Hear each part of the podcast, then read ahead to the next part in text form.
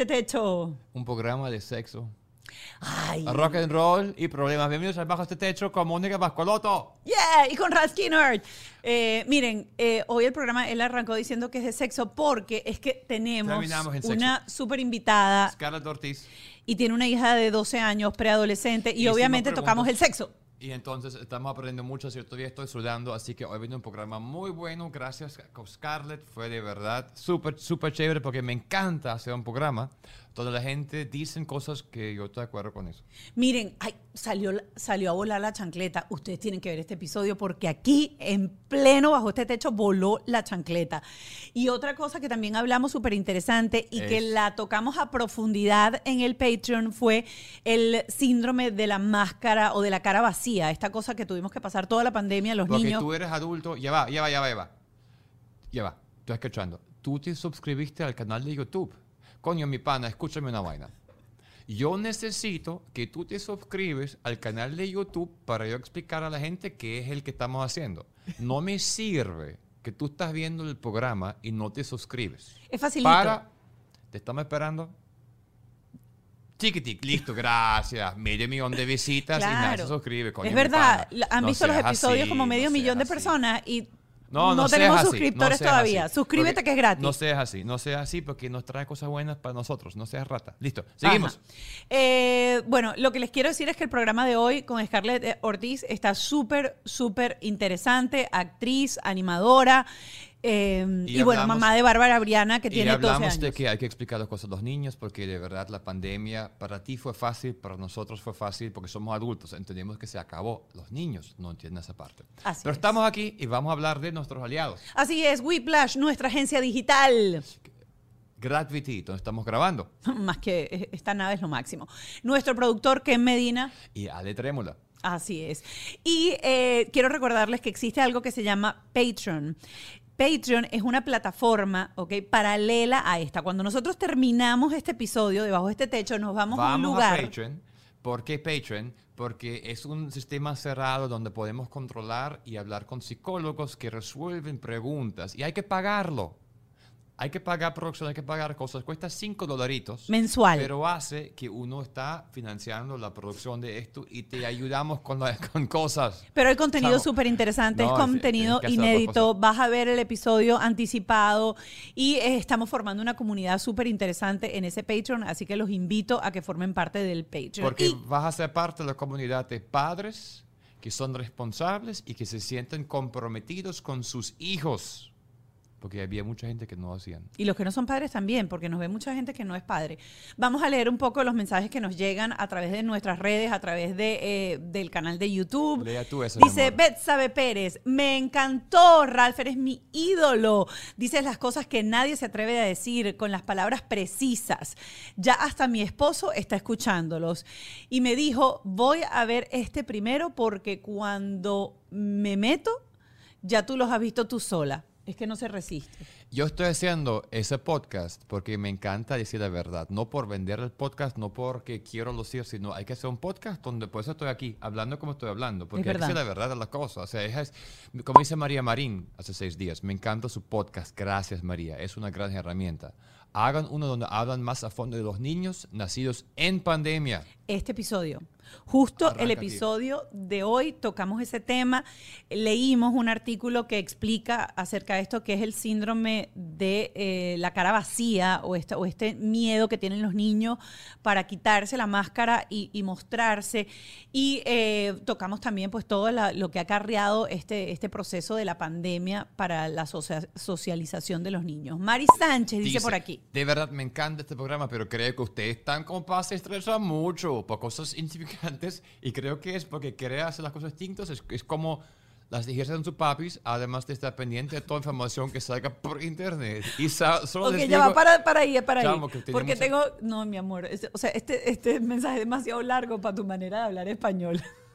Sí, sí, sí. Lo no. que quiere decir, Mari, es que la gente o los padres de, ahora en- de hoy en día nos estresamos demasiado y que los padres de nosotros nos criaron y estamos aquí vivitos y coleando, supuestamente. Esto típico te lo dicen. A mí me dieron con la chancleta, a mí me dieron con la correa y mira, yo no estoy traumatizado. Mira, pero quiero leer la vaina. Porque, y solo les digo, mírense dónde están yo que usted llegado. Pero no, no, no, no, pero lee lento, Y solo no les digo, mírense dónde han llegado ustedes. Independientemente que no les haya parecido bien la crianza. No hemos dicho eso nunca. Pero, ajá, que les dieron, dijeron, aquí están creando a sus hijos personas exitosas, trabajadoras, buenas personas, y sus papis no tenían la más mínima idea de cómo ser padres, no se complicaban tanto y por pataletas, por si no querían comer, y muchas otras cosas simplemente se dejaban llevar por su instinto de padres y ya. Amiga, yo pasé 20 años en terapia. Sigo. Sí. Ella Ah, dice, yo, soy, mami de un varón varón. de 27 años y ahora a mis 52 tengo una niña de 10, o sea, dos generaciones completamente diferentes. Miren, yo aquí quiero andar un poquitico porque es por eso precisamente que nosotros estamos haciendo este Mira, no estamos este diciendo que mis padres son malos, pero uno, uno está viendo una generación donde 95% de los gringos van a terapia, donde tienen problemas psicológicos. Y uno dice, ya va, no hay forma de hacerlo diferente. No estamos diciendo que fue mal, porque yo soy un hombre que funciona, que es contento, que vivo, pero no hay maneras diferentes. Es como que, por ejemplo, se pone mucho en, en tela de juicio la chancleta, la correa, pero la verdad es que cuando tú a un niño, a través del régimen del terror, lo obligas a hacer cosas y cuando el niño al final está haciendo algo y lo está haciendo gimeando porque la persona que más lo ama en la vida le pegó, no debería ser. Más de- no, nos, no nos relacionamos de esa manera o intentamos Claro, no pero- relacionarnos. Porque si tú estás en el ambiente de trabajo y el compañero tuyo de trabajo no hace lo que a ti te dijo, tú le vas a caer a chancletazos al amigo. Y No, en, en el 1923 la mujer no votaba. es verdad. ¿Por qué hay que dejar a la mujer votar? Porque hemos cambiado. Pero antes, en el 1800, no, la gente no votó, la mujer no votaban. Es verdad. Pero bueno, para eso estamos haciendo bajo este techo. Queremos recordarle nuestras redes sociales, arroba bajo este podcast. Tenemos también, eh, y nos pueden dejar comentarios en eh, Instagram. También nos pueden dejar comentarios aquí si estás viendo esta plataforma a través, por ejemplo, de YouTube. Y tenemos un número de WhatsApp. El WhatsApp es 561 Estados Unidos más 1, después 561-571-2880. Escríbenos por ahí, háblanos por ahí, desahógate por ahí y escuchamos tus mensajes. Así es. Así que vamos a entrar de una. Pensábamos que en este episodio íbamos a tener a Jules Hansel también, a Jules Burkle, pero nos llegó solamente Scarlett Ortiz, presentadora, animadora. Sin embargo, tuvo representación masculina Y lo defendí hasta la muerte. hasta la muerte. Espero que entren bajo este techo y disfruten este episodio que tiene cosas, pero para llevárselas en la cartera y no soltarlas más nunca. Aquí lo tienen. Cartera, por cierto, en Ah, la sí. cartera, ya tú vas a ver por qué.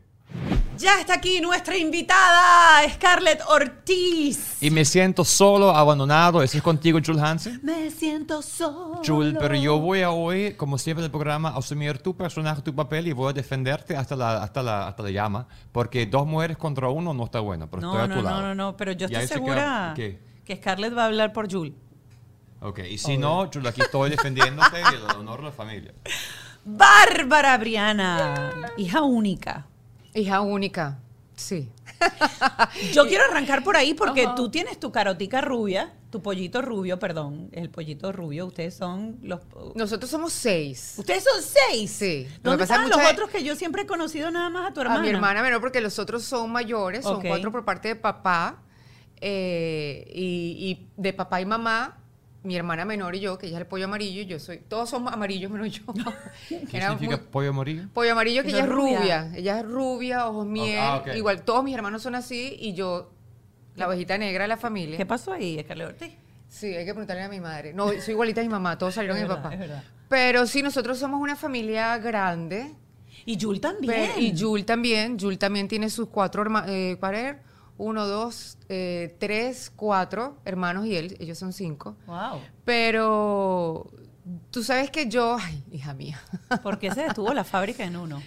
La fábrica no es que se detuvo en uno, es que gracias a Dios hubo uno, porque yo no tenía, mi instinto materno eh, no estaba muy desarrollado. Yo no era la típica que decía, quiero tener no sé cuántos hijos y no. Y a medida que fue pasando el tiempo, menos ganas me daban. ¿Y te, te sentías alguna vez juzgada cuando tú comentabas eso en tu entorno, que tú veías to- todas ya con pollito, con hijos, con todo, y tú veías aquella cosa que... No, sabrás que no, porque no en, en ese momento en mi generación, a mi alrededor, sol- no, no había mucho, mucho embarazo ni nada. Y, y, y no había tanto el cuestionarse eh, para ser mujer integral, hay que tener hijos. No, no y la tanto. familia, Creo que la ahora. generación de las tías y todo eso. Eh, ¿Y ustedes para cuándo? Porque ustedes tienen mil años Sí, juntos. 22. Se dice fácil, pero no es. Este, mira, no, la verdad nunca me. Yo muy poco me preocupo por lo que piensan los demás. Ok, eso es bueno. Pero eh, realmente me preocupaba era, llegó un momento en donde Jules me decía, bueno, este año, ¿será que? Y yo, Oh, Jules sí tenía el reloj biológico no, él sí despierto. quería, él sí, desde, que- desde que teníamos como siete años juntos, él ya me asomaba, bueno, y sí, ¿qué tal que si buscamos bebés eh, en este año? Y yo, sí, vamos, déjame, vamos a buscar una novela más. Ok. Y después ahí vemos. Ahí sí estuve como unos cuatro años, tres años, huyéndole a la cosa. Y ya luego un día me dijo, bueno, Oscar, ya yo sé que contigo no voy a tener hijos, pero yo a ti te amo y espero estar contigo hasta viejitos, aunque no tengamos hijos en común. ¿Y qué pasó ahí? Y, y yo, algo me hizo clic y luego me lanzó, esto le va a encantar a Ralph, le, me lanzó una puntica así de, pero no te quejes si hay un hijo fuera del matrimonio, fuera de la unión. Y yo, ah, Brillante, brillante. Yo, no. no te vengas a quejar. Puntas buenas. Pero, pero mira, ahí me puse a pensar y dije, oye, el tipo, el tipo es chévere, ya tenemos 10 años juntos. Dije, bueno, la verdad es que el tipo está chévere. Verga, sí, es, tienes es buena gente, 22 años. imagínate. Es buena ¿A quién gente, más está bien. decir? No, miren, de- nosotros que los conocemos fuera de las pantallas y ustedes que de repente los conocen como artistas, nosotros los conocemos como amigos y es que ustedes de verdad son tal para cual. Sí. O sea, tienen, tienen un- No, divierten todos los matrimonios sí. tenemos nuestras altas, nuestras Eso es bajas, normal. es normal. Eso es normal. Pero ustedes tienen una relación que los conocemos No, no, de hace sí. rato que se nota que hacen clic, que se nota que se llevan bien. Gracias. No, uno ve el podcast y la cosa está, o sea, son panas, o sea, uno sabe que esto es tal cual. Yo lo veo No, a veces sí, chulo en la mañana en el colegio. Yo sé que una vez se encuentran en el también Es colegio. un papá muy entregado como yo, un papá PTA. Oh, papá, no, no llega a ser papá PTA, Pero, pero, punto. no, no, pero estamos- está ahí, la, tú la sabes. conversación fue de puro papá PTA. Pero con él. total. Sí, sí, sí. Y entonces, ¿cuántos años tienes tu hija ya? 12 años. 12 años. 12 años. Ahí, eh, y, y cuando decido tener a Bárbara, para que tú veas cómo es la parte psicológica de importante a- con lo- los chamos, ¿no? Yo recuerdo que yo, él estaba haciendo novela en Ecuador y yo estaba acá y dije, bueno, voy a ir a visitarlo una semana. Y lo voy a ir a visitar una semana y le digo, mi vida, no nos vamos a cuidar esta semana, Ajá. a ver si de repente Ajá. la pegas. Ajá, ¿y? Si Eh, él lo pega, ¿ok? ¿Quién, se- quién se cuidaba? ¿Te cuidabas tú o se Yo, cuidaba él? no, eh, yo me limpié de las pastillas anticonceptivas Ok, seis meses. ok. Entonces era, utilizábamos no el método del ritmo, eso no funciona. Yo soy producto del método del ritmo. Ok. Este, sino con condón, pues, Ok, ¿no? perfecto. Protección eh, con el condón. Y Ya es- va, esa semana va, le dije, va. ¿Cómo sabes tú que ellos su- supieron, sabían ca- cuan- contar? O sea, no, Ralph, no, no vainas locas. O sea, tus padres a lo mejor contaron mal. mi Mal papá llevaba la cuenta, mi mamá, imagínate tú, mi mamá le dejó la responsabilidad a mi papá de llevar la cuenta, y un, y un pelón. Más que el o método sea- del ritmo, aunque lleves la cuenta, siempre es, eh, puede... El sí. otro día estaba viendo que los espermatozoides, por ejemplo, pueden durar en las trompas adentro hasta cinco días. Y luego en la parte de la vagina pueden durar hasta tres días. Entonces tú nunca sabes, dependiendo del pH que tengas en ese momento, bien. cuánto puede durar ese, esa mitad de muchachito por ahí corriendo. Gracias. Mónica. Así explicaste mejor la cosa. Gracias por aclaratoria. Que el otro día justamente lo vi. Así que seguimos hablando. Entonces, en ese momento na- no contaron los días y No, en ese momento, no, no, porque utilizábamos el condón y le dije, no nos cuidemos esta semana. Uh. Yo estaba segura de que yo no iba a quedar embarazada. Ajá. Y dijiste por dentro. O Segurísima. sea, tú lo hiciste así como para que él se calmara. Para que él se calmara, porque yo siempre, uno siempre escuchaba, para que tú veas la ignorancia, gracias. Eh, no, me tardé no sé cuánto tiempo, no, llevo como un año, no, llevo con... Y yo decía, yo voy a ser igual. Aparte que yo de chama tuve mucha irregularidad eh, Pero quiero decirte que eso fue un, o sea, dicho en criollo venezolano, me van a perdonar la grosería, no suelo decirla, pero me, me provoca decirle, eso fue un lechazo. Pero sí. Porque en condiciones normales, cuando uno tiene 20 años, que está en el pico de la fertilidad, lo normal por mes es 25% solamente de quedar embarazado. O sea, la fertilidad del ser humano es del, del mundo animal y humano la, que- la peor. Yo creo eso solamente habla de la fortaleza de mi amigo Julio. Ay, Ah. Dios mío. Oigan a mi papá. que no- Claro, Ay, no, no, no, porque no, si no. los espermatozoides de él lograron sobrevivir cinco días en el útero, tres días en la vagina, pana, tú eres mi... Los míos son Te lentos. faltó decir que No. como él también tiene genes alemanes como tú, ahí, de ahí parte todo, ¿verdad? Lamentablemente Ajá. no, porque los míos son lentos y tontos. Ay, Entonces mis espermatozoides no... no eh, bueno, seguimos con el tema. Ay, no, que lo último. Bueno, nada, yo quedé embarazada ahí mismo. Ajá. Y o en sea, ese fue como momento que, que, ya. dijiste, ay, papá. No, ¿O yo no? juraba que yo no venía con el triguito en el tanque. Ok. Yo llegué aquí a Miami, normal, tranquila, chévere, y a los 15 días eh, tenía mucho sueño, mucho sueño, y dije, no, ya me tengo que avispar, voy a empezar a entrenar, no sé qué. En esa época uno acostumbraba, bueno, todavía, te, te tomas pastillas para ir al gimnasio. Ajá. En esa época era el famoso hydroxycut. Oh my God, esa cosa de Que quedar te- como te- todo. Y yo recuerdo, chama, clarito, que yo agarré así el pote y algo me dijo, epa, hazte primero una prueba. Y yo devolví y dije, no, yo voy a hacer una prueba. Compro mi cosa, lo dejé por ahí, no sé qué. Me senté a ver el funeral de Michael Jackson, gracias. Mm. Yo llorando así con el funeral, y ay, tengo la prueba, déjame hacerme la prueba. Dije ahí, iba así, veía el funeral de Michael Jackson, seguía llorando y cuando voy al baño me quedé en shock, estaba embarazada. Tenía mi tigrito en el tanque. Y llamaste a, a Drew Hanson y que dijiste... Llamé, eh, no, ¿Lo llamaste enseguida? No. al día siguiente. ¿A quién llam- Al día siguiente. Tú te quedaste con eso dentro de tu ser por Y un él te día. llamó, ¿Y a quién ¿cómo se lo está? contaste? ¿Cómo ¿A está? nadie ese día? A nadie. Al día siguiente llegó la hermana de mi comadre, que está por aquí, Ajá. eh, a visitarme con otra amiga con la que yo hago feng shui Ok. y entraron las dos y yo se me, o sea, yo creo que yo tenía el letrero aquí y en lo que, ay, vas, hola, hola, ¿qué te pasa? Me dice, ¿estás bien? Y yo- mi otra amiga, la que hace feng shui, me dijo, ¿tú estás embarazada? Y yo, sí. y Jul no lo sabe. Y no sé qué hacer. O sea, me- yo sola me volví un 8. Pero me hice la otra prueba porque yo en mi cabeza decía, no, tal vez es un Falso error. positivo. Entonces el primer, el primer orine de la mañana, tú sabes, una cosa que uno se mete en su película y efectivamente sí estaba embarazada y ahí sí agarré fuerzas y lo llamé. muy preñada. Exacto. Deja la tontería y llama al muchacho. Y Y, ahí ahí lo sí yo lo llamé. ¿Cómo le Ahí yo lo llamé. Yo quería que fuera, en la época no era esto. No. En la época, en la época. 12 años atrás. Era el Blackberry. Uh. Uh. Entonces, ¿por qué hacen ese uh? Porque... Ay, qué Porque feo. el Blackberry era casi... de humillar.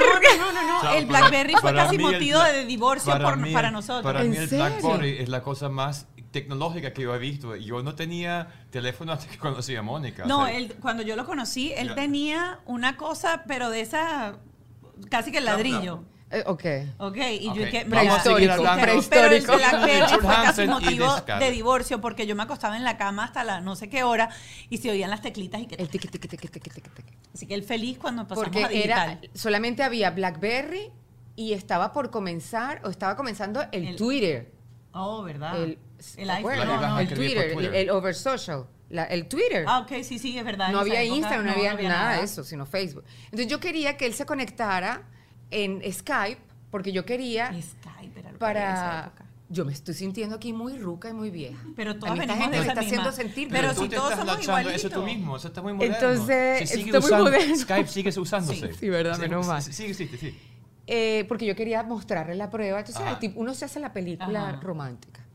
Mi vida, ¿será que te puedes conectar? Mi vida, ¿será que te puedes...? Sí, conéctate, no sé qué. ¿Por qué? ¿Qué pasó? ¿Qué? ¿Qué pasa? Algo está pasando.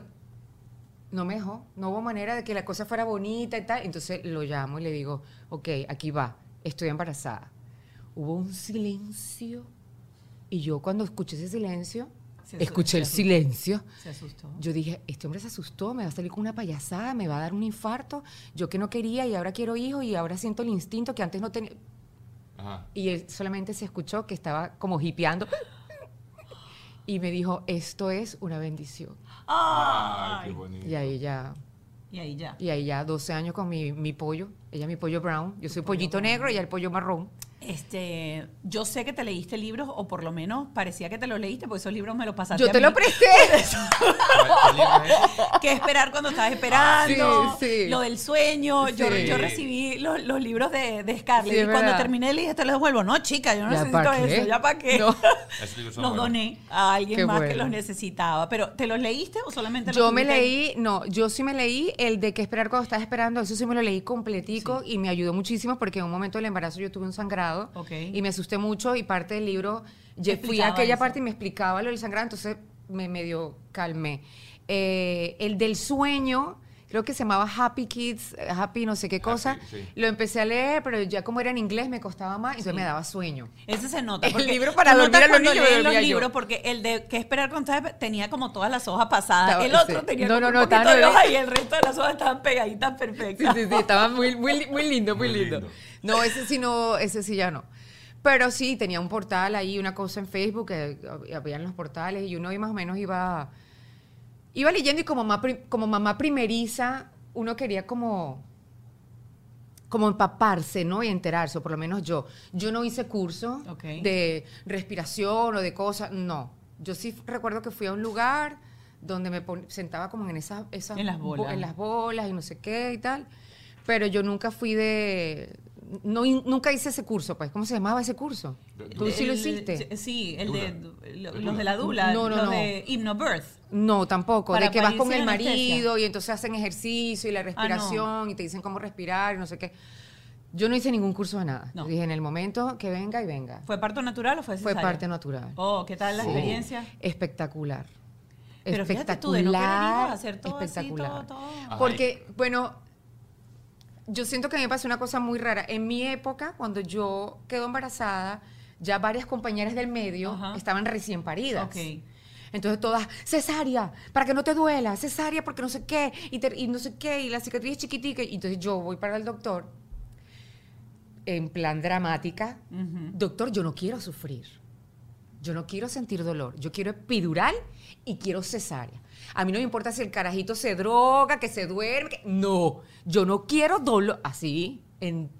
Y él nada más me veía y me dice, ¿cuántos meses tiene? Ok, vamos a esperar dos meses más. Él me veía como una loca y yo decía, esta mamá loca, bueno, vamos a escucharla y ya. A medida que fue avanzando el embarazo, yo quería parir natural. Sentí la necesidad de querer vivir la experiencia. Y le dije al doctor, mire, doctor, ya yo, yo quiero... Estoy a tiempo. Me decía, claro que sí. ¿Qué te pasa? ¿No has parido? ¿Qué te pasa? Y, le dije, no, yo quiero parir natural, pero si usted me ve que estoy sufriendo mucho, por favor, eh, de una para cesárea. Y parí. Me pusieron, llegué eh, con mis contracciones, todo. Obviamente, sí, en plan de drama, le dije, quiero la epidural, casi que lo agarro así. Este, me dijo, ahorita no puedes porque no has dilatado tanto. Me dieron otra cosita como para medio relajarse. Y luego me ponen la epidural, la cual se fue. Me duró en mi cuerpo esa anestesia, no sé, 25 minutos. Y luego empecé a sentir todo en, en pleno parto. Parto. Y ya no en había pleno nada que trabajo. hacer. Y me dijo, yo no te voy a poner más, tú me vas a ayudar a parir a esta niña. ¿Cuánto Y ya yo pesó? sentí todo, todo completo. Ellas fueron 3 libras, 3 libras 700. No, ¿Cuánto? no, debe ser 3 kilos 700. 3 y kilos son 700. como Tres- 7 libras largas. eso, 7, 7. Exacto, 7, siete, libras 7, Ok. 7, 7. Y, y ya, Grandecita. grandecita, sí. A mí me tuvieron que hacer el cortecito. Eh, pero fue toda una experiencia, la verdad, que no, no me arrepiento. Fue. ¿Yul estaba ahí? ¿Vio Yul todo? llegó a mitad. Yul estaba en. Colombia grabando mi- y en la madrugada mi hermana lo llamó y le dijo, estamos saliendo para el hospital. Y él le colgó a mi hermana y no, yo lo llamo y le digo, mi vida, dale, bus, vete para el aeropuerto, busca porque ya me voy para el hospital a las 3 de la mañana. ¿En serio? ¿En serio? Me cuelga. Y yo le digo, sí, en serio, me cuelga y llama a mi hermana. Cuñada, ¿es verdad? O sea, no te creía. Sí, sí, sí, estaba como en shock. Ah. Y se fue para el aeropuerto, él pensó que no llegaba. Ok. Y ese hombre ya venía llorando en el taxi y mi, ma- mi hermana le iba diciendo, va por aquí, va por acá, no sé qué. Y él llegó justo a mitad de parto. Yo duré en Wow, parto una hora, una hora y cuarto, Fue duré rápido. en parto, sí. Y él justo entró cuando yo estaba en pleno. Yo a él le pedí que no, que no mirara. ¿Y él no quiso mirar? Él tampoco quería mirar porque a él no le gusta que si sangre, aguja, Ok. y nada, él no le gusta nada de eso. Y yo le pedí que no mirara porque tú sabes que hay un cierto porcentaje de papás, de hombres que cuando ven a sus mujeres en labor de parto, al ver eso tan grande y que va saliendo el bebé, Sí. cambia un poco Sí, no, la no. percepción de su mujer. Sexual pues. después de la mujer. Exacto. No cuentas más detalles porque yo tampoco lo vi, no lo quiero ver. El médico era un coño madre que me decía, no, era era chévere. ¿Quieres cortarlo? El, ¿Lo cortaste? No, lo corté yo. No. Él le iba Porque- en Jul no quiso cortarlo. Yo, dame la tijera, ¿Sabes carajo. por qué? Porque corté también yo. con el corte es, tú cortas esto y de aquí adelante cualquier cosa que tú agarras con tijera y lo cortas, te recuerdas de la sensación de cuando cortaste eso. No tampoco se te va a olvidar más nunca en la vida. Es verdad. Es la peor idea. No. Hombres, no hagan eso nunca y nunca vean esa parte porque se te va a... Solamente si son mamitas como el alemán. Si no, háganlo porque Mi la amor, experiencia es chévere. Yo lo corté amor, y agarro esa nunca- tijera todos los días. Te corto el pelo todos los días y cada vez que te corto el pelo no me acuerdo del corte del cordón. Claro, y, y este fin de semana estaba apurado, como pueden ver, y no tenía muchas ganas. Pero, mi amor, tú nunca has hecho el amor a una mujer. Tú, tú nunca, tú no tienes problema con eso. Pero el corte del cordón no tiene nada que ver con el amor a la mujer. No. Pero ver una parte, es, es verdad lo que dice. Claro, yo te Scarlett, entiendo, Es que puede verlo ser, es. pero la es- cesárea, señores, tienen una cosa aquí enfrente, lo Pero único yo que estaba contigo. del otro lado, tú no Claro. querías pero ni ver cómo cortaban ni nada. Y yo bajen eso, bajen Exacto, eso, para ver cómo me cosen. Ella estaba en otro Pero es que, claro, pues bueno, sí. Pero tiene razón. Menos mal que no lo hombre- hizo, menos mal que no. No, él no lo quiso hacer y cuando él entró, que vio que yo estaba así toda abierta, en plena pujada, él rapidito pasó y se puso aquí a mi lado. Perfecto. ¿Qué te decía? Aquí ¿Te decía estoy, algo? aquí estoy, aquí Como en estoy. las novelas, era como en las novelas. fue- fue ¿Tú, tú eras como en las novelas que No. gritabas y todo así, ¿o no? No, tú sabes que yo Tú pensé que en alguna yo- novela, yo ¿no? pasé, Sí. sí, Tú decías. ¿dónde coño estabas Tú tú? sabes- ¿Con quién tú estabas tú? ¿Dónde te fuiste? ¿Dónde estabas? Tú sabes que yo pensaba que, yo- que iba a ser así. Ajá. No, yo no grité. Yo decía, si grito, pierdo energía Ok. en el grito. ¿Cómo- No, cómo y, y la cuestión es eh, eh, que la energía vaya para, el- para la pujada. Entonces, ¿qué dijiste? Entonces yo así era para adentro. Ok. ¿no? Ay, se me va el voto. No puedo hacer eso No, mucho no, que se es me va el eso. Y tengo una pregunta. Cuando te tocó parir después en una novela posterior a tu parto, ¿hiciste algo diferente? Me daba risa. No, ya después ya no parí, pues ya estaba muy grande para parir Ah. en la novela. Pero me daba risa las otras paridas que ya había hecho y decía, si supiera, si la gente, o sea, ¿cuántas mamás habrán visto ese ¿Cómo? parto y dirán, está ridícula y pegando gritos? ¿Cómo hacías eso antes Pero bueno, Ajá. pero eh, depende de cada mamá también. Hay mamás que así se fajan a gritar. Yo me centré en que la chama tenía que salir y empujar. Y Yu, el doctor le dice, eh, ayúdala a que puje. Levántala un poquito para que ella pueda pujar. Ay, chama. Yo lo quería insultar. Yo no quería. Yo cuando lo vi entrar dije, ay, qué chévere llegó. Cuando se me puso aquí que me tocó, era como un gato. Yo no quería que me tocara, yo no quería que hablara, yo no quería que respirara. No me explico qué pasa. Yo pienso que sentí que él me estaba distrayendo de mi labor de parir. Wow. Entonces, yo, cuando el doctor dice eso, yo estaba muy nervioso.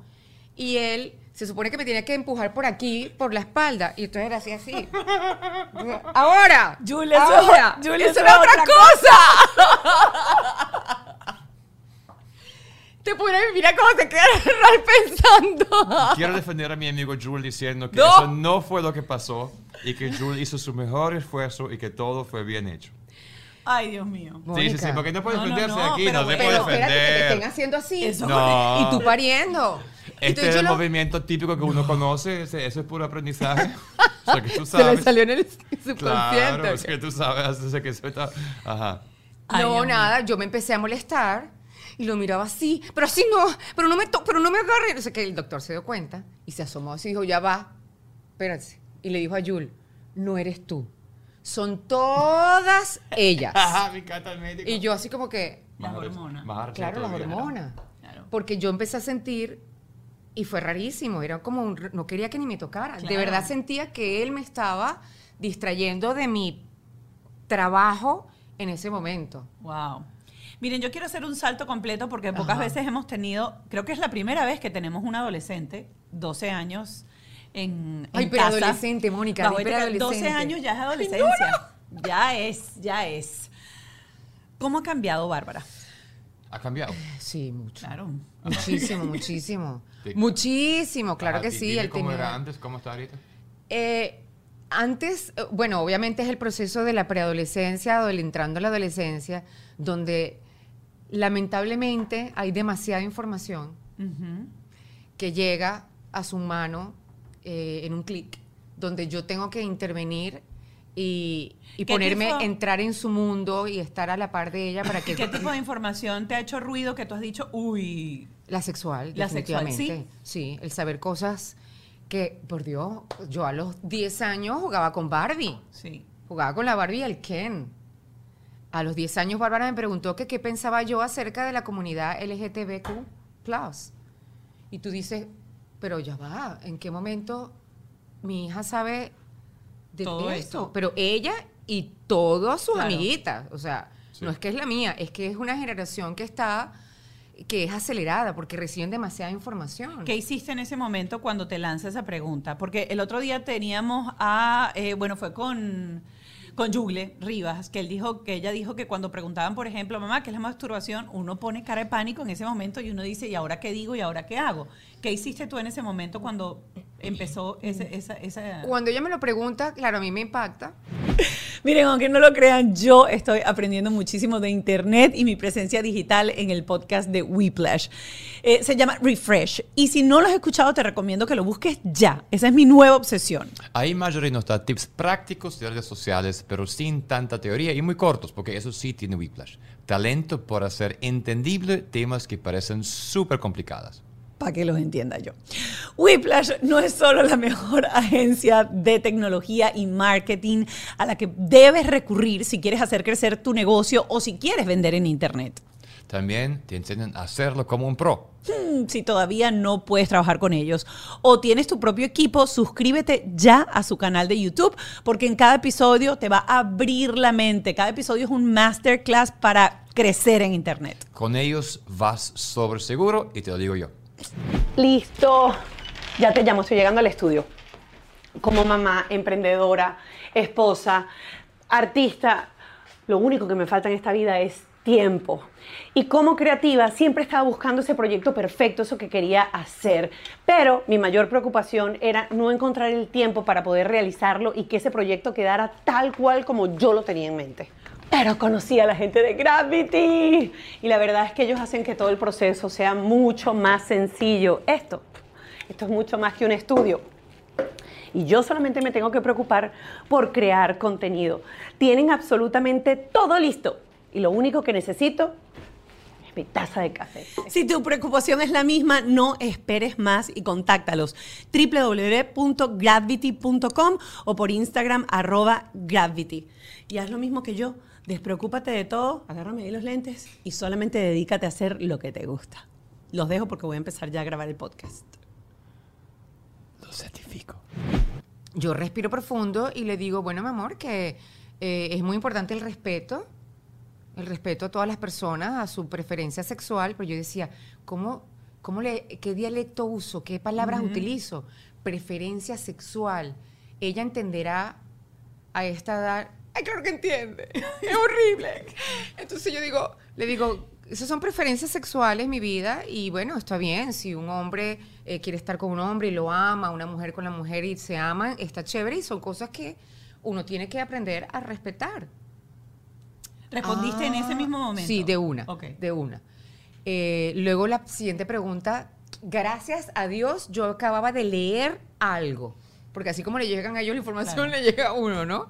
Y me dice, pero mamá, y yo creo que yo tengo una amiguita, no, mamá, y yo tengo una amiguita que ella cree que es pansexual. Uh, Y ahí dije, wow. Eso que comen pan haciendo el sexo. ¿Qué es pansexual? ¿Qué es pansexual?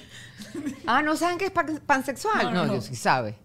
To- Ralphie puede ser que no sepa que es pansexual. ¿Tú has, tú has revisado? Sí, igual que. Jules, Jules tampoco. Bueno, Estoy solamente tiene- aquí apoyando a Jul. No, Jul, Jul, Jul y yo ahora tenemos preguntas. ¿Qué sería pansexual? ¿Jul? ¿Te la puedes llamar? ¿Qué puedes llamar a Jul? Podemos llamar a Jul Sí, también. vamos a llamarlo. ¿Qué es pansexual?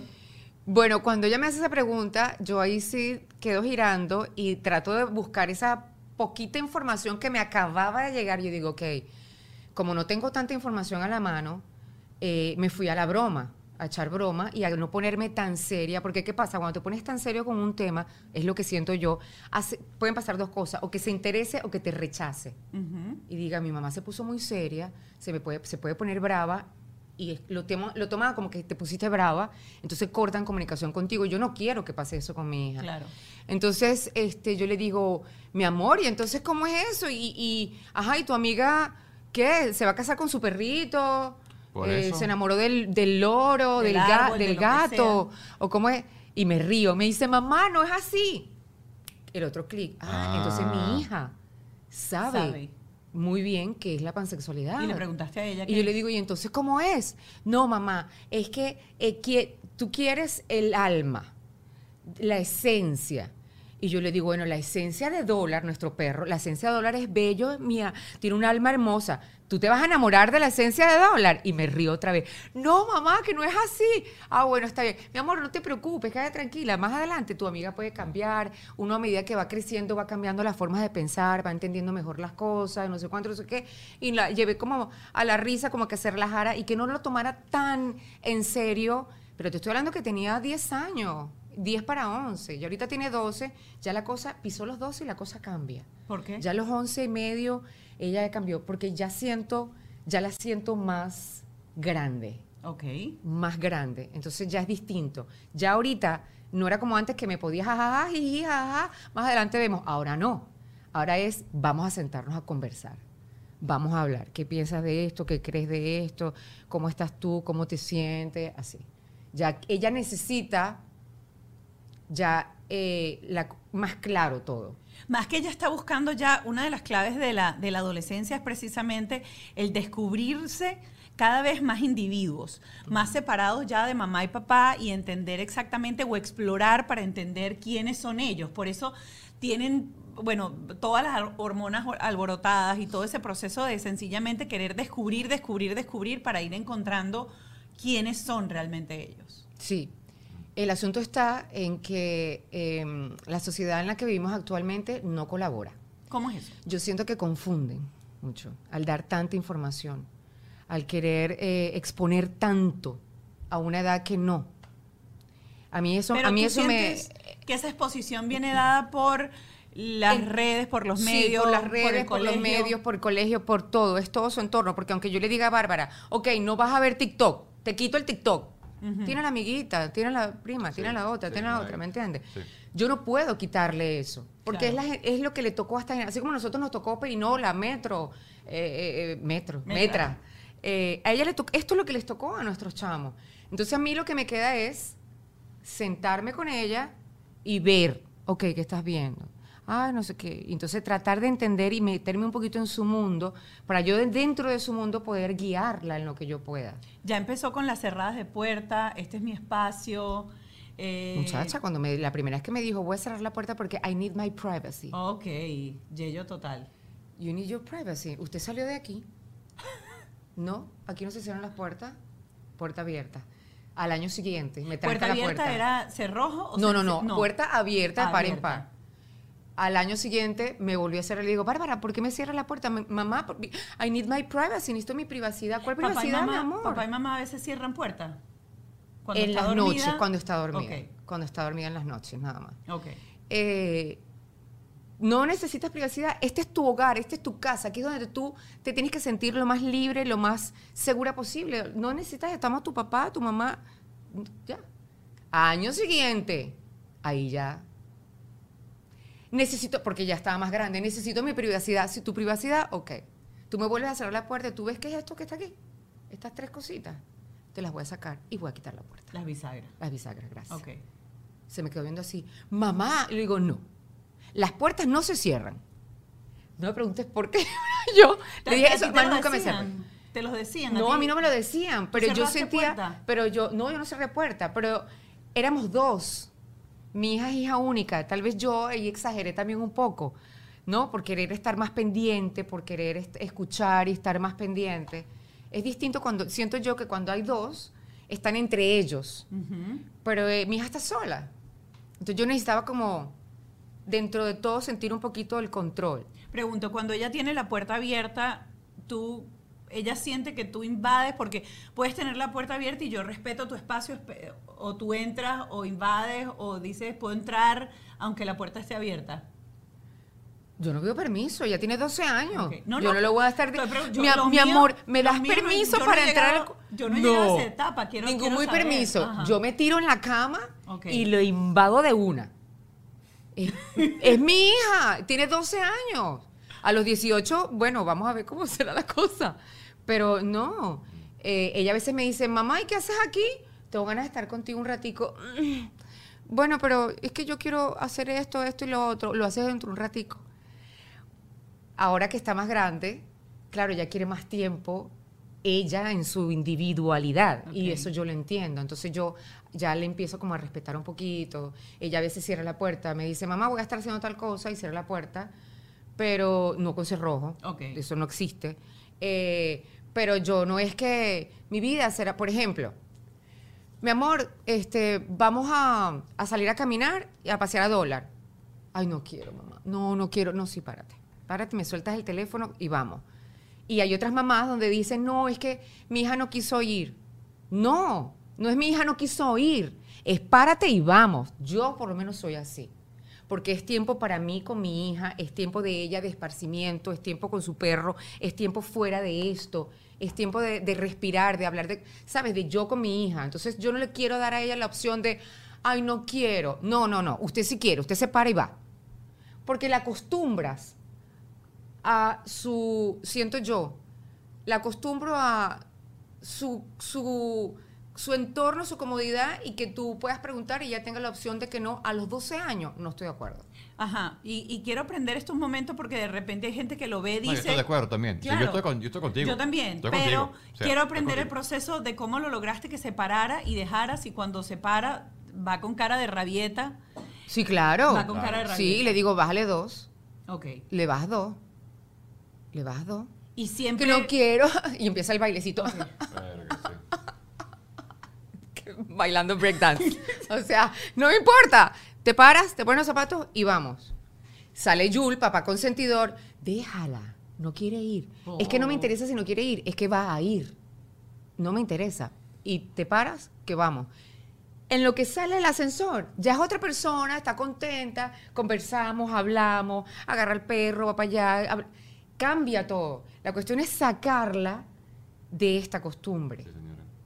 Pero estamos en lo mismo. El mío tiene 8 y está exactamente igual. Y la otra mía tiene 2 y está exactamente igual. La de 2 está igual. ¿Pones algún... Cuando, cuando empezaste a hacer eso y empezaba a salir, porque Dólar llegó cuando ella tenía cuántos años? Hace seis años atrás. Hace seis años, ok. Cuando tú seis. empezaste a querer desconectarla, por ejemplo, es como para entender un poco la dinámica y que la gente pueda aprender. Y arranca, el niño te dice que no. Amenazas, paras, o sea, ¿qué haces en ese momento para que ella deje de hacer lo que está haciendo y haga exactamente lo que tú necesitas en ese momento? Bueno, depende. A veces sí le he dicho, eh, vamos y no quiero, mamá, no quiero, vamos. Ya con un tonito de voz, ya. Como las mamás de antes que lo veían a uno. Y, yo Y ya uno-. Eh, me ha tocado amenazar con quitar el teléfono, pero más que todo con situación orden de cuarto.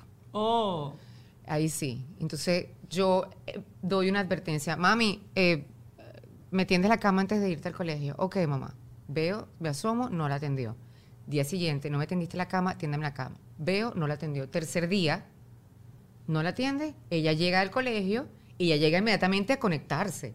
Y lo que más le duele a ellos es esto. sí. Nada más. Y entonces ella entra al cuarto a conectarse y yo se lo quito así, le digo. Tercer día no tendiste la cama. Dame el teléfono. Y listo. Pero mamá, no, pero no, te lo dije. Yo te lo dije ya varias veces, no lo hiciste, ya tú sabes cuál es la consecuencia, mi vida. Pero así, tranquilita, calmada. Que grito, que si grito, que los grito y tal. No, ya, ya eso no. Eso pasó en uno que otro momento, un gritico de vez en cuando, porque no soy mamá perfecta, porque vienen sin instrucciones y uno se desespera y es normal. Y un vinito también ayuda. Sí, relaja. Y Baja- claro, le baja dos. Uno se toma un vinito cuando va a hacer las tareas. Oh. Ya ahorita ya no. Ya pasé por ese proceso. Ya ese proceso, ella ya se encarga de su tarea ella sola, gracias a Dios, chévere. Pero sí hay cosas donde yo, ella sabe. Eh, mi amor, ¿ya hiciste tu tarea? Sí. Ah, bueno. Entonces, vamos a hacer tal cosa. No tengo que amenazar tanto, pero ella ya sabe, ya está prevenida que si no hace cierto, algunas cosas que yo le digo, ella sabe que puedo dar dos advertencias y hasta tres. Y sabe que ya la cuarta es el Ya no hay teléfono. advertencia. Ya no hay advertencia, es el teléfono. Pregunto, cuando pasa eso del desorden, porque vi algo el otro día eh, que me llamó la atención y dije lo voy a poner en práctica porque nunca lo había hecho. Muchas veces, por ejemplo, uno dice que arregles tu cuarto y no arreglan el cuarto y uno entra y el cuarto no está arreglado. Y uno entra en ese momento y dice, ¿qué pasó? ¿Viste? Yo te digo siempre que arregles el cuarto y no arreglas el cuarto. Qué horror, qué desordenado eres. A ti te parece que esto está ordenado. Y uno empieza en esa manera de eh, shame, de avergonzar, Avergonzar. Al, al niño. Y según esta psicóloga que estaba viendo, cuando tú avergüenzas al niño, no logras hacer esa conexión que necesitas para que estén en el mismo team y haya cooperación. Entonces ella lanzó, y yo lo voy a hacer, no sé si funciona o no, porque no lo he aplicado, lo voy a aplicar eh, pronto, es que tú entras, ves que el niño, tú le dijiste que hiciera algo y él te dijo que sí lo hizo, pero realmente no lo hizo. Tú sabes que te mintió. Tú ahí llegas y dices, "Mm, eh, te había dicho que recogieras el cuarto, parece que no lo recogiste. Y la pregunta es, ¿qué pasó? No reclamarle, no hacerlo sentir avergonzado, sino preguntarle qué pasó. Y luego de ese qué pasó, obviamente viene la penalidad o la consecuencia de no haberlo realizado. O lo recoges ahí mismo o pasa eso que tú dijiste. Lo voy a poner en práctica a ver si yo vi, funciona o no vi, vi funciona. la cosa, doctor yo lo vi. Pero fíjate, a mí me fastidia muchísimo ser policía. En tu casa, Ah. ¿quién es el policía? Porque yo, a mí, eso de regañarlo y de poner orden, o sea, yo estoy más en el plano de que, ajá, Maki, ¿qué pasó? Que cuéntame, o sea, calma la cosa y búscalo. Y tengo, gracias a Dios, a Y Mónica que él le hace orden. la tarea y él le recoge ¿Tú la le haces la tarea? Un día yo vi Yo la no live, ha- dijimos aquí. Tú haces la tarea de tu hijo. Es totalmente falso. Totalmente falso. En el capítulo 1 del podcast, yo asumí que usaba la estrategia de pintar un número para motivarlo a él en el Eran primer letras, grado. no números. Y el terapeuta presente me regañó tanto que no lo hice más nunca. Después había un shaming, había un proceso de burla por todas las redes sociales de todos ustedes que están viendo esta vaina, que no lo hice más nunca. Ahora cuéntame, en tu casa, ¿quién es el, quién es el policía? ¿Tú eres No, yo, policía? yo. Y Jules es como yo, el Jules, eh, eh, es que ustedes son un juguete gigante. Ustedes son consentidores. Me encanta. Ustedes se babean. Me o encanta sea, Jules Hansen, muy bien. eh, es así. Jules a veces interviene cuando ve algo. No, yo te vengo, mi amor, No, yo- de yo te repente como que- Tú eres papá PTA, está bien. Eh, Pero, por Sí, ejemplo, yo esa cosa que tú dijiste, ¿no? Y él sale atrás y dice, ay, déjala. Sí. Pero ¿por qué te lo hace enfrente de ella? De eh, paso? le encanta. No, es que nos pasa mucho. Qué nos cosa pasa tan mucho. No, nos Que pasa mucho. Que te desautoriza. No, no es eso, que nos pasa a veces. Ajá. Que uno siente que su forma comunicacional no es la adecuada en ese La- la momento. nuestra. Sí, la Ay, de Dios ustedes. mío. Entonces, Bueno. fíjate, fíjate, ¿qué voy a decir aquí? Porque tienes razón que ella debería salir. De- tienes razón. Pero a veces también uno entra, me estoy metiendo en el donde no tengo que opinar, ya tu cara de ustedes, y retiro todo lo dicho anterior. No, no, no, y sí. ustedes son perfectos. Mira, pero resulta ser que yo veo a Mónica a veces, está con una vaina, dije, va, pero el niño está descontrolado. Calmarlo en ese momento sería la mejor estrategia, pero no lo voy a, no lo voy a hacer. Me explico, o sea, cuando el niño está descontrolado Mm. y Mónica también está, no, no se ha tomado el vinito que tú tomas, no está con esa, está como que verde. Mira, yo te voy a decir, Scarlett. Ortiz es mi mamá modelo ídolo. Una vez nos encontramos mío. en el parque, ¿tú te acuerdas? En el parquecito ese de ahí de donde vivimos nosotros. Ajá. Ajá. Y tú tenías una cartera Sí. ultra recontra guau, con un piquito así en la esquina y una botellita de vino dentro de la cartera que se mantiene Cartera vino, se frío y mantiene. todo. es No, una no, cartera no. que es gaverita adentro y tiene el piquito para que conectes ahí la Chamo. botella y cae la botella. Hoy mismo Y yo se me lo tomé el compro. vinito ese día. Hoy mismo se lo compro a Mónica. No, y voy a, o sea, yo no sabía que el vino funciona así, pero tómalo por seguro que voy a. Una copita de vino de vez en cuando no cae mal a nadie, y más cuando estás alterado. Mira, No te voy a hacer con tu mamá, lo mismo. Tu mamá sabe eso. Tu mamá sabe eso, te voy a explicar esto. De la copita de vino. Sí, sí, vamos a hacer eso con Mónica. Y está en la, en la cartera, ¿cómo? Amazon se vende. ¿cómo es se una no, sí, esa la vende, una cartera que tú Y te cuelgas ese- y crees que es una cartera y ya. Y, se- y adentro está el vinito y dice, No, tú le vas, no, No. no, chico, tan descarado no. Es una- No, hazme el favor, una cosa fina. cómo es? No, tú pones tu carterita así en la orillita, una cosa fina. una, una orillita, y tiene una tapita que levantas así y ahí se ve el piquito que sale. Ok. Tu piquito. ¿Sirves? Entonces tú haces así y tú te sirves. Ah, pero te sirves en un vaso. Sí. Sí, bueno, pero claro, Pero Ralph, no que- es, no es a pico de botella. Ah, No, te estoy diciendo que es una cosa Pero, fina, ya pero, va, pero ¿dónde sacas tú el vaso? Mi No, amor, tú, un vaso la de botella, piñata. la, la botella, ¿cómo que dónde sacó el vaso? Las Tú- mamás llevas llevan, tu vasito. las mamás llevan todo, hasta los sippy cup de los bebés funcionan. Sí, porque me sé cómo mejor eso, el CP Cup es mejor. No vale, tú llevas los vasitos, tú vas al parque y tú vas con tus cosas. Mira, ahí está, ahí Mira, esa Pero- es parecida a esa. Pero esa Ah, es todavía mejor, eso. esa tiene. Esa es, Ah, parecida. no, la mía es así con el dispensador porque ¿La tuya es adentro. así? Claro, tiene Ay, adentro y tiene un color anaranjado que le gusta a Mónica. A Mónica le gusta el color anaranjado. ¿Lo estás compartiendo en pantalla? Mira, Uy, es una negro. onda como esa. Uy, pero las han puesto más bonitas, la mía es antigua. 57 dólares por la felicidad de tu esposa. ¿No tiene precio? tu mujer con vinito no tiene precio. Chamo, gracias, gracias, gracias. O sea, pero tómala por seguro que la voy a comprar ahorita mismo. ¿Qué color quieres? ¿Negro? o No, anaranjado? naranja, naranja. Naranja, naranja. De Naranja Warner. Pero la voy a comprar.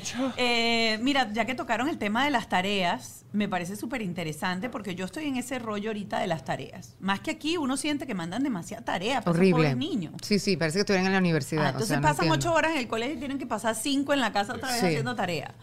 Eh, haces tú las tareas, estás ahí, las controlas. Ya dijiste que en esta etapa ya ella está ahí, pero al principio, ayúdanos. Esa etapa. Yo Sí. estoy ahorita segundo grado y me estoy jalando los pelos con la tarea. El segundo grado fue lo peor para mí. Ah, Fue el peor. Ahí fue donde empecé a beber vino. ¿Y eso fue hace cuánto? Ya sé. fue horrible. Y ella, de paso, estaba. eh, estaba en una etapa eh, como rebelde, como, el- como, ¿no? Y muy fuerte, de un carácter fuerte. Em, y cuando empezamos a hacer tarea, ella empezó, bueno, imagínate tú, una vez me dijo, mi amor, tienes que escribir aquí, tal, no sé qué. No quiero. Mi vida es tu tarea, mi amor, tienes que escribir, mira, empieza a escribir aquí, no sé qué. No quiero, ay, así. Sí, yo, sí, sí. Bárbara, es tu responsabilidad, mi vida, porque uno empieza, uno empieza bajito. Sí. Uno empieza con el lenguaje del amor, como dice Jules, porque está como aquel. El lenguaje de la, la comunicación, el lenguaje del amor, chévere, hay comunicación, lenguaje del amor, pero llega un momento que eso ya se agota. Sí, sí, sí. Entonces, Sí, mi sí. vida, es tu tarea. Me tiró el lápiz así, escríbelo tú. mi mamá me Agarré una peleado en ese chola, momento y me espérate. dice, mira, para que va. hormonas Agarré la el chola. futuro". Ya va, ya va, ya va. No, una chola. yo agarré la chola, porque ya había existido un episodio con la chola. Para los que no saben qué es la chola, La chancla. La chancla. La chancla metedeo. agarré la chola y le dije, ¿estás viendo esto? No me vuelvas a hablar así. Y puse la chola eh, sobre el escritorio. Eso fue una advertencia. Pa. Dale, hija, escribe. Bárbara, por favor, mi vida, mira lo que está aquí. Lee, la la la la la la la la la la la la. Sí, sí, sí, ¿Así sí, me sí. hizo? Sí, sí, sí. Ah, la la la la la la. Venga tres cholazos. Se acabó. Más nunca fue la, la, la, la, la, la, la, la. Pero estaba en su... O sea, era un retar a la mamá, era retarme a ver hasta dónde llegaba. Y yo, no es que me enorgullezco, Ajá. pero yo sí utilicé el poder de la chola. Yo nunca, nunca lo he visto. ¿Cómo se hace?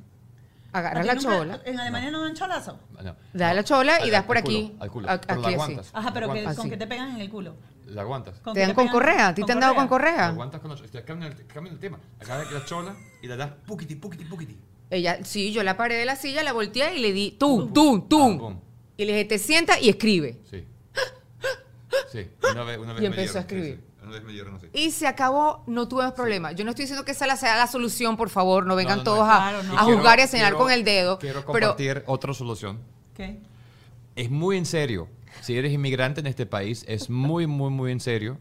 Porque tengo un amigo que tiene un hijo y el hijo le cuesta aprender inglés y le cuesta hablar inglés y estudiar en inglés. Y resulta ser que el sistema de la librería pública Ah, sí. ofrece, ¿cómo se llama eso? Coaches. Eh, tutoría. Tutoría gratis. Media hora, tres veces por semana. Y la Y gente lo no puedes sabe hacer por. Zoom. Y tú puedes hacer, ahora, hoy en día, puedes ir a la página de la librería pública y puedes decir, yo necesito un profesor que haga media hora con mi chamo, lectura y ta- tarea. Te lo dan gratis. Gratis. bueno, pero esas son gratis. alternativas que hay ahora. Ah, claro, ahora. Ahora, claro, yo te estoy hablando No, no. seis años atrás, No, no, perfecto. donde una mamá uno se agota. No, no, no, y te es- estamos es- contigo. Uno está, uno Sí. está agotado. ¿Estamos contigo? Porque entonces de paso es el trabajo, son las redes sociales, es el marido, es la cocina, es la limpieza, es El perro, es es, el hijo. O sea, eh, llega un momento que tú dices, wow, Sí, sí, sí. ya ni siquiera el vino ayuda. Sí, sí. no mentira. Pero si llega un momento en que tú dices, se te. Yo entiendo que existe y lamentablemente existe un abuso. Cuando, una, eh, eh, cuando a uno se le pueden volar los tapones por algo, y sobre todo antes porque no había tanta información. Ahora nosotros tenemos una ventaja increíble. Hay mucha información. Antes juzgabas a una madre si acudía a un psicólogo. Sí. Ay, está loca. Ella es la loca porque va al psicólogo. Ay, no puede criar a su hijo. Qué horror. Antes era así. Sí. Ahora no. Ahora debe. Y yo siempre le pensaba, yo estudié psicología y me encanta, llamo la psicología. Pero ahora hay una puerta abierta a ayudar a las madres, a entender que las mamás no tenemos manual, que, es, que están las hormonas, que es la cuestión de comida, que, ¿sabes? Hay muchos factores que te pueden ayudar a tu criar a tu chamo, que antes no habían. Y no vengan, y yo- cada vez que me dicen, es que antes era distinto, porque Ajá, era, sí, ¿Qué y era dijeron- distinto. ¿Qué dijeron tus padres? Como- vamos al tema de por qué lo digo A mí yo. nunca, por lo menos a mí nunca me dieron. Nunca te A pegaron. mí jamás me dieron un cholazo. Y yo nunca dijeron- pensé que yo iba a dar un cholazo. Pero- Pero, tus padres te dijeron, cuando tú tengas hijos me vas a entender, o no, tampoco nunca, nunca. No, mis papás, es que mis papás son muy chéveres. Yo Ok, los amo con y hay algo que tú le hayas dicho, nosotros tenemos un segmento que es porque lo digo yo, que es cuando ya uno llega y no hay, no hay negociación, porque uno en esta época de crianza consciente, crianza, Pero hay eh, que uno, no uno de negocia. Ajá, pero hay cosas que hay no algo que tú que es como, digas, es así, ya, punto. Bárbara, porque lo digo yo. Bueno, pero lo he dicho varias veces. Ay, tengo que recordarlo. No, alguno Ah. así exacto, Ay. donde tú digas, mira, esto con mi hija no es negociable. Ahorita, La tarea, 12 años. obviamente, ya hablamos de la tarea, pero así. Ella sale, sale con los amigos, lo que quiere. No, eh, no, es que no tiene mucho. Es que la pandemia hizo mucho daño también. Sí, sí, Esa sí. parte social, la pandemia la dañó un poco. Sí. Eh, pero para ver, no, es que el porque lo digo yo hace rato que no. Que no lo- que no lo No, dices. antes Pero compáralo- sí, compáralo porque con- lo digo yo. ¿Por qué, mamá? Porque soy tu mamá. Ok. y lo digo yo y punto. Porque de paso uno pone el Punto. punto. Pero no, ya ahorita, no, para ver, no, no se me viene nada a la cabeza. Y la diferencia entre tú como hija y tu hija como hija, o sea, ese momento, No, no, ¿qué no. era no. diferente de No, tus padres? Totalmente. Totalmente, totalmente diferente. ¿Cómo eras Yo tú? era muy, muy, eh, yo hacía caso, era demasiado bien portada, muy tranquila. Mi hija es muy tranquila. Hay que preguntarle eso a tu mamá. Eh, ¿O así no, de no, mamá? no, mi mamá Ok. me lo di- mi mamá una vez me dijo, Sí. pero Dios mío, ¿qué comiste tú en el embarazo? Porque Bárbara era bastante hyper y con un carácter muy fuerte. Han- van cambiando. Ella ahorita está eh, muy tímida. Como te digo, la, la pandemia afectó muchísimo el estar encerrado con la computadora, el dejar de conectarte, Sí. ¿sabes? Person to person, eso cambió. Eh, el ir con una máscara al colegio también les afectó, porque es el ocultarse detrás de una máscara, no me veas, me siento protegido, no quiero hacer... Hoy por primera vez fue al colegio sin máscara. Y fue así como un shock, la máscara, y la máscara, le digo, mi amor, ya es opcional, le puedes ir sin máscara, quédate tranquila, no pasa nada. Sí, sí. No, no, no, es que no quiero que me vean el rostro. ¿En serio? Le dije, ¿qué? Me vas, con, me vas sin máscara, no me voy a devolver y tú tampoco. Ajá, y no le preguntaste por qué. Claro, porque Ok. ella siente que es una manera de protegerse. Ok. De que no la vean porque, eh, primero, ella es bastante tímida. Es bastante tímida. Yo fui súper tímida. Yul fue, bueno, hiper tímido, o sea, que tiene de dónde salir su timidez, que se fue desarrollando ahorita en, la- en esta etapa, porque de chama no, es que de chiquitos no, no le paran mucho a nada. El asunto es cuando entran en esta edad, la preadolescencia, adolescencia. Entonces ella se volvió muy tímida, más la pandemia, peor todavía. Entonces ella- yo siento que ella sienti- siente con la máscara que sí, es como una especie de protección ante algo que pueda suceder. ¿Cómo la calmaste para ir ese episodio de, de la mañana saliendo al colegio que no quería ir la máscara? Es dramática, se pone dramática. El mío se pone dramatiquísimo. Él es el peor día de mi vida, se tira al piso, todavía tiene esa desorden. Bueno, claro, porque está en los ocho. sí. No, la mía Ya eh, no. es rápido. No, no, no, yo no te vas a volver.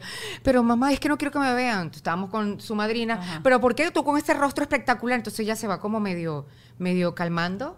Yo sé que va incómoda y va tensa, tensa. Porque yo creo que nunca la han visto de aquí para abajo en el salón. Wow. Entonces yo sé que va con esa tensión porque hay un miedo a ser juzgados impresionante en esta generación, en la generación de mi hija. Mamá, y si, y si y- if they judge me, And if they judge me, and if they judge me, y me lo repite tanto, y si me juzgan, y si me juzgan, pero ¿quién te va a juzgar? ¿A ti qué te importa, mi amor? Ese es el problema de ellos. Entonces tengo que sentarme, conversar con ella y decirle mi vida. La vida es maravillosa, es muy linda. No importa que los demás piensen, ese es su problema. Lo importante es cómo te sientes tú, cómo te ves tú. La he parado frente al espejo. ¿Qué ves? ¿Qué sientes? ¿Qué te gusta de lo que miras? Sí. Así, me ha tocado hacer eso. Fíjate, esa- No, yo, yo creo que todavía no estamos ni cerca de entender lo que hacen los social media nuestros hijos. No, es estamos ni horrible. cerca, no es impresionante. y yo creo Mi que hijo para ayer ti- me cantó una canción que era, ayer me contó dos cosas. Ayer me contó, número uno, que estaba revis- revisando YouTube de dónde están fire escapes en mi casa, porque él quiere sentirse seguro. Entonces, él está viendo videos de no morirse en un fuego, o sea, está viendo pero información que dice que ya va, pero que, que yo está seguro. ajá. Y lo otro es que obviamente con los medios me contaba la canción que cuando yo sea grande me voy a casar con un billonaria y cuando se muere me busco otro para hacer plata.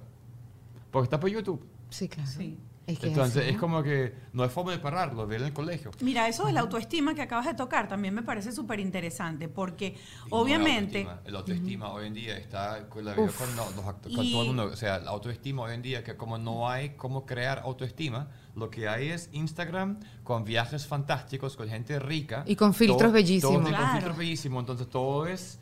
¿Dónde consigues tu autoestima? Pero Bueno. para ti, por ejemplo, yo lo veo y te lo voy a decir viéndolo desde afuera porque uh, tú fuiste una chama que desde muy niña estuviste en la televisión. Segundo, eres una mujer extremadamente bella porque eres hermosa y siempre fuiste un ícono de la belleza de nuestro país. O sea, Claro, la presión es- Claro, y la ahí. presión es como fuerte porque dentro de todo, tú desde muy joven tuviste reforzada quizás también tu autoestima. Pero eso es mentira. Porque yo, parte de mi adolescencia, gran parte de mi adolescencia, mi autoestima era horrenda. O sea, no había. No había. ¿Por qué no había? Porque yo sufrí un acné muy fuerte y yo me sentía muy mal conmigo misma. A, mí no me, yo no- a mí no me gustaba lo que yo veía en el espejo. Yo soy, y yo y lo digo, yo soy el típico, el patito feo. Así me sentía yo. Yo me sentía fea, me sentía mal por un acné que yo tenía, no me sentía cómoda conmigo misma, era extremadamente tímida, yo no podía comprar el pan en la panadería. Entonces cuando te dicen, es que tú eres una mujer muy bella, y estuviste en mi Venezuela, estuviste acá y tal, sí, pero porque yo tuve que superar y pasar ciertos retos en mi vida para llegar a donde estoy, y porque gracias a Dios tuve a mi papá y a mi mamá que me ayudaron, me guiaron, y yo como persona quise superar ciertas cosas, y encontré la ayuda a mi alrededor. Pero el hecho de ser bonito en la vida no quiere decir que por eso tú tengas Claro. autoestima. Claro. No dices- es un- el ser bonito no te da una garantía Pero- de que tenga una autoestima y un amor propio divino. Mentira. Te Claro. causa hasta más inseguridades porque te sientes en la obligación de ser más bello porque la gente te dice que eres bella. Entonces no tengo derecho a estar espelucada, a que me salga un grano, a que eh, me maquille mal, a que tengo ojeras, eh, ¿sabes? Tengo manchas de embarazo. Ay, Dios mío, tengo manchas de embarazo. Entonces es- eh, empieza a haber un conflicto de inseguridades. Entonces la belleza no es garantía de una, de una autoestima fuerte. Entonces es en lo que, por lo menos yo, tengo que trabajar mucho. Mi hija no quería su cabello. Mi hija me decía, ¿por qué yo tengo el cabello así y tú lo tienes así, mamá? Claro, porque el punto es, tienen papás, hablamos mucho de eso con el medio, tu papá es bello, tu mamá es bella, entonces para un niño entrar en un mundo donde hay dos, dos padres que son tan bellos, también debe ser bien complicado. Porque hay la comparación de cómo voy a llegar a esto, voy a llegar a esto. Pero quiero que toques el tema del, del cabello, Ajá. ¿ok? Porque me parece súper interesante, sobre todo viniendo de una cultura como la nuestra, en la época nuestra, en donde tener el cabello así, la gente te decía que era pelo malo. ¿Y tú ¿El qué pelo pelo malo? malo? Explícame tú qué de malo tiene mi pelo, si está bien, sale de la raíz, está sano, crece, eso es un pelo malo. Pero fíjate que me parece súper interesante y quiero que compartas esa manera de conversarlo porque tu hija tiene un melenón espectacular. Espectacular. Que en la época de hoy, que la, que la gente afro que tiene esa broma usa su pelo tal cual como es y eh, lo, Y abraza y se ven hermosísimos. ¿Cómo Pero es que allí eso? empieza la autoestima. ¿Cómo hiciste En eso? la aceptación. Entonces cuando tú lo aceptas, brillas. Y te parece hermosísimo y la gente lo empieza a ver hermoso porque tú lo empezaste a ver hermoso. ¿Y cómo lo trabajaste eso con Bárbara? Yo, Porque estoy segura que de repente hay muchas no. mamás que dicen, a mí me pasa lo mismo. La primera vez que Bárbara me dijo eso, tenía tres años, mi amor. Tres años. Mamá, ¿por qué tú tienes el pelo así? Y yo lo tengo así. No quiero. yo quiero es tu pelo, yo no quiero esto. Me senté con ella frente al espejo. Y le dije, mi amor, mira qué bello esos bucles, esas ondas. Mira esto qué aburrido. Yo tuve que recurrir al yo bajarme, al buscar defectos dentro de mi cabello para poder elevar las virtudes de su cabello. Y así empecé. Al día siguiente, agarré yo aquella pinza, mi amor, y empecé yo a hacerme esos rulos, yo a darle, darle, y me vio así y me dijo, ¡Ah! mamá, ¿y, y ese pelo? Y me dice, es que yo quisiera tener tu cabello, mi amor. Tienes un cabello muy divertido, muy lindo, muy, es guay, es bello, no sé cuánto. Y así lo fui tratando, lo fui tratando. Le ponía sus ganchitos, sus cosas, ¿no? Eh, ponía, le ponía videos de gente que con cabello rulo, con mira cómo se peina, mira con lo que usa, no sé qué. Y traté de que ella entendiera la- lo bonito y la virtud de su cabello. Porque por más que alguien te diga, todo el mundo alaba el cabello de Bárbara. Todo el mundo tiene que ver con el cabello de Bárbara. Pero eso no quiere decir que a ella le guste y que ella lo vea así. Porque para ella es difícil de peinar, para ella es difícil de tratar, para ella tiene que ver si le quedó el bucle bien o si se puso pajugo o no se puso pajugo. Y ese, en la edad que ella está puede ser un conflicto. Claro. Y yo no puedo, no puedo quitarle valor a lo que ella sienta ante su cabello. Entonces, ¿qué tengo que hacer yo? Darle soluciones sin demeritar lo que ella sienta. Mamá, quiero que me cortes el cabello. Y yo empiezo a sufrir porque Yul no quiere que se le corte, pero ni un centímetro. Mamá, por favor, córtame el cabello. Quiero que me cortes el cabello. Quiero cortarme el cabello. No soporto el cabello. No soporto el... Vamos a que te cortes el cabello. Te lo vas a empezar a cuidar. Si yo me lo voy a cuidar. Salió feliz y ahora se cu- cuida su cabello porque tiene otra forma, porque tiene... Es como tratar de darle herramientas para que ella misma lo vaya viendo. La última vez le dije, quiero que te pares y te veas. ¿Qué ves? ¿Qué te sientes? ¿Cómo está? Me gusta mi cuerpo. Qué chévere mi vida. Tienes un cuerpo bello. Sí me gusta, mamá. Me gusta mi cabello. ¿Viste? Qué, qué maravilla. Claro que sí. Eso es súper importante lo que ella acaba de decir y lo dicen mucho los psicólogos, que es pararlo frente al espejo y preguntarles a ellos qué ven, qué es lo que más les gusta y hacer que el niño abra las ventanas y sea él el que- el que exprese y no estarle diciendo todo el tiempo es que eres bella, es que eres linda, qué bonita, que te ves, sino que ellos exploren delante y que ellos mismos consigan Sí. esos adjetivos para describirse, más allá de uno describirlos a ellos. Pero es un trabajo. Es un trabajo fuerte. Y diario. hacerlo. Y diario. Y hablando de- de- del trabajo, es que pasa con mucha gente que se llama en el mundo la, la- el síndrome de la cara vacía, porque estamos tan acostumbrados a tenerlo que dicen por ahí que la pandemia nos dejará diversas experiencias, lecciones y muchas secuelas. Uno de esos, me está hablando del síndrome de la cara vacía que surge al llevar mascarilla y que establece no poder mostrar nuestro rostro totalmente. Desde hace unos meses todos nos vemos con la cara a la mitad, con un cubrebocas y especialmente con los ojos los que hablan. Eso tiene algunas consecuencias psicológicas. Este síndrome ofrece una sensación de vulnerabilidad ante nuestra imagen social y es que realmente no estamos acostumbrados a llevar la cara semitapada. Los expertos psicólogos no tienen claro si esto es realmente un síndrome, es decir, con un diagnóstico y tratamiento. En todo caso, aquí se suman varias versiones eh, de cómo es el miedo al contagio, el no poder ver bien a la gente que queremos y no mostrarnos totalmente nosotros mismos. Creo que eso va a ser algo interesante para conversar después en el Patreon con, Está la, con la psicóloga, Y- porque no lo habíamos conversado nunca, porque no habíamos tenido nunca un caso de un niño adolescente pues que se estaba refugiando y que hayas logrado tener la mascarilla hasta ahora, porque mi hijo se quitó la mascarilla apenas puso, apenas Sí, pudo. Pero va a pasar también lo que pasa mucho con la pandemia, que yo siento que ya la gente se, se nos va a olvidar. Yo sé que hay momentos, hay momentos de trauma ahorita, pero dentro de seis meses la gente van a volver a, a, a comunicar como Pero, es. pero ya, lo, ya está pasando, está Sí, pasando. La gente sí. está cansada de la mascarilla. Mira, yo pasé por un COVID muy rudo. Oh, Sí, muy, muy rudo. Yo, o sea, la pelona vino y me saludó y siguió de largo, gracias a Dios. Pero yo estuve... Hospitalizada, Sí, sí. estuve nueve días hospitalizada muy mal. Yo no me podía quitar la mascarilla de oxígeno. Claro. Y el miedo a morir, el miedo al tubo, eh, el miedo a no ver más a mi hija, era una cosa Horrible. eh, horrenda en mi vida. Claro. Y al salir de todo eso, gracias a Dios, tú me dices ahora, y mucha gente me dice, pero ¿por qué no usas la mascarilla? Porque entendí la necesidad Claro. de respirar. Quiero respirar bien, quiero respirar el aire, quiero... Es esa necesidad de, de mostrarme, de reírme más, de vivir, porque lamentablemente la mascarilla nos quitó tiempo de vida, o por lo menos yo lo veo así. Claro. Entonces, cuando veo a mi hija, en el caso de hoy, que ella dijo, ay, que sintió ese miedo, dije, wow, fue como un, epa, eh, ese miedo a que no quiero que me vean completa, que me van a juzgar, porque ¿Y tal vez a alguien no le guste algo de mi cara, o porque tal vez yo estaba acostumbrada a, a hacer muecas y ahora no, qué sé yo, pero, pero yo siento que sí es necesario. Mira, yo ahorita que pasó el perro, yo me acuerdo cuando yo pasaba el perro antes con la mascarilla Sí, sí, y uno sí. solamente hacía Yo me acuerdo. y también, solamente sí, sí. veías esto y ahora ver a la gente en la calle que te dice hi, hi y sonríe, Sí, qué maravilla, Qué rico. sí. qué rico.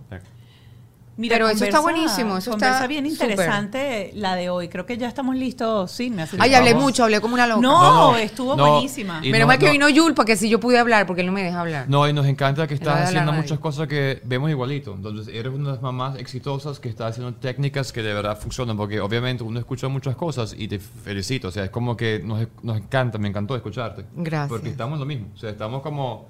Leímos los mismos libros, pues. ¿Qué nos van a hacer La mitad de uno. Pero bueno, por lo menos. Pero vamos a hablar un poquito con los psicólogos sobre el tema de la pandemia, los efectos de los niños, el problema que hay. Tenemos algunos amigos que tienen hijos que tienen dos años y medio, tres años o tres, cuatro años. Clio nació en la pandemia y no tuve problema por la pandemia en socializarse porque era muy chiquita. Pero hay niños que tenían justamente dos años cuando arrancó y pasaron dos años encerrados y sí tienen más problemas de relacionarse y lo ves claramente. Van a la fiesta y no saben y todo es nuevo. Y, Y están pegados y a la- están a pegados los la mamá papás de repente. miedo Sí, y claro. pánico. Creo que va a ser ese un muy buen tema para conversar en nuestro Patreon. Les recuerdo que esta entrevista a través de esta plataforma que estás viendo termina aquí, pero continúa con la psicóloga que nos va a acompañar el día de hoy, con Scarlett Ortiz, eh, que también va a estar conversando. Y el tema central que vamos a desarrollar en este Patreon va a ser exactamente esto del síndrome de la cara vacía post pandemia, cómo quitarnos la máscara. Nos vemos ahí.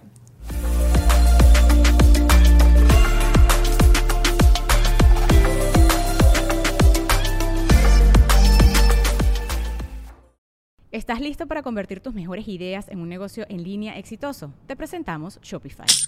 Tal vez no lo sabías, pero nuestro podcast More Than Mamis es un negocio y lo empezamos por supuesto para desahogarnos y hablar sobre la maternidad, no para convertirnos en expertas de ventas y del e-commerce. Así que sí, necesitábamos ayuda para vender nuestro merch y poner en marcha nuestra tienda. ¿Y cómo suena con Shopify?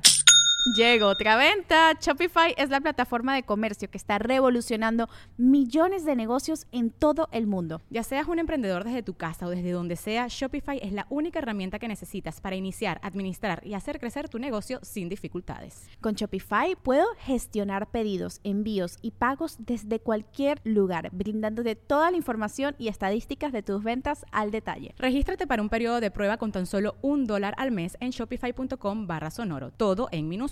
Ve a shopify.com barra sonoro para llevar tu negocio al siguiente nivel. Shopify.com barra sonoro. ¿Estás listo para convertir tus mejores ideas en un negocio en línea exitoso? Te presentamos Shopify. Tal vez no lo sabías, pero nuestro podcast More Than Mamis es un negocio y lo empezamos por supuesto para desahogarnos y hablar sobre la maternidad, no para convertirnos en expertas de ventas y del e-commerce. Así que sí, necesitábamos ayuda para vender nuestro merch y poner en marcha nuestra tienda. ¿Y cómo suena con Shopify? Llegó otra venta. Shopify es la plataforma de comercio que está revolucionando millones de negocios en todo el mundo. Ya seas un emprendedor desde tu casa o desde donde sea, Shopify es la única herramienta que necesitas para iniciar, administrar y hacer crecer tu negocio sin dificultades. Con Shopify puedo gestionar pedidos, envíos y pagos desde cualquier lugar, brindándote toda la información y estadísticas de tus ventas al detalle. Regístrate para un periodo de prueba con tan solo un dólar al mes en shopify.com barra sonoro, todo en minúsculas. Ve a shopify.com barra sonoro para llevar tu negocio al siguiente nivel. Shopify.com barra sonoro. Our kids have said to us since we moved to Minnesota, we are far more active than we've ever been anywhere else we've ever lived. Moving to Minnesota opened up a lot of doors for us. just this overall sense of community of values that you know minnesotans have It's a real accepting, loving community, especially with two young kids. See what makes Minnesota the star of the North. New residents share why they love calling it home at exploreminnesota.com/live.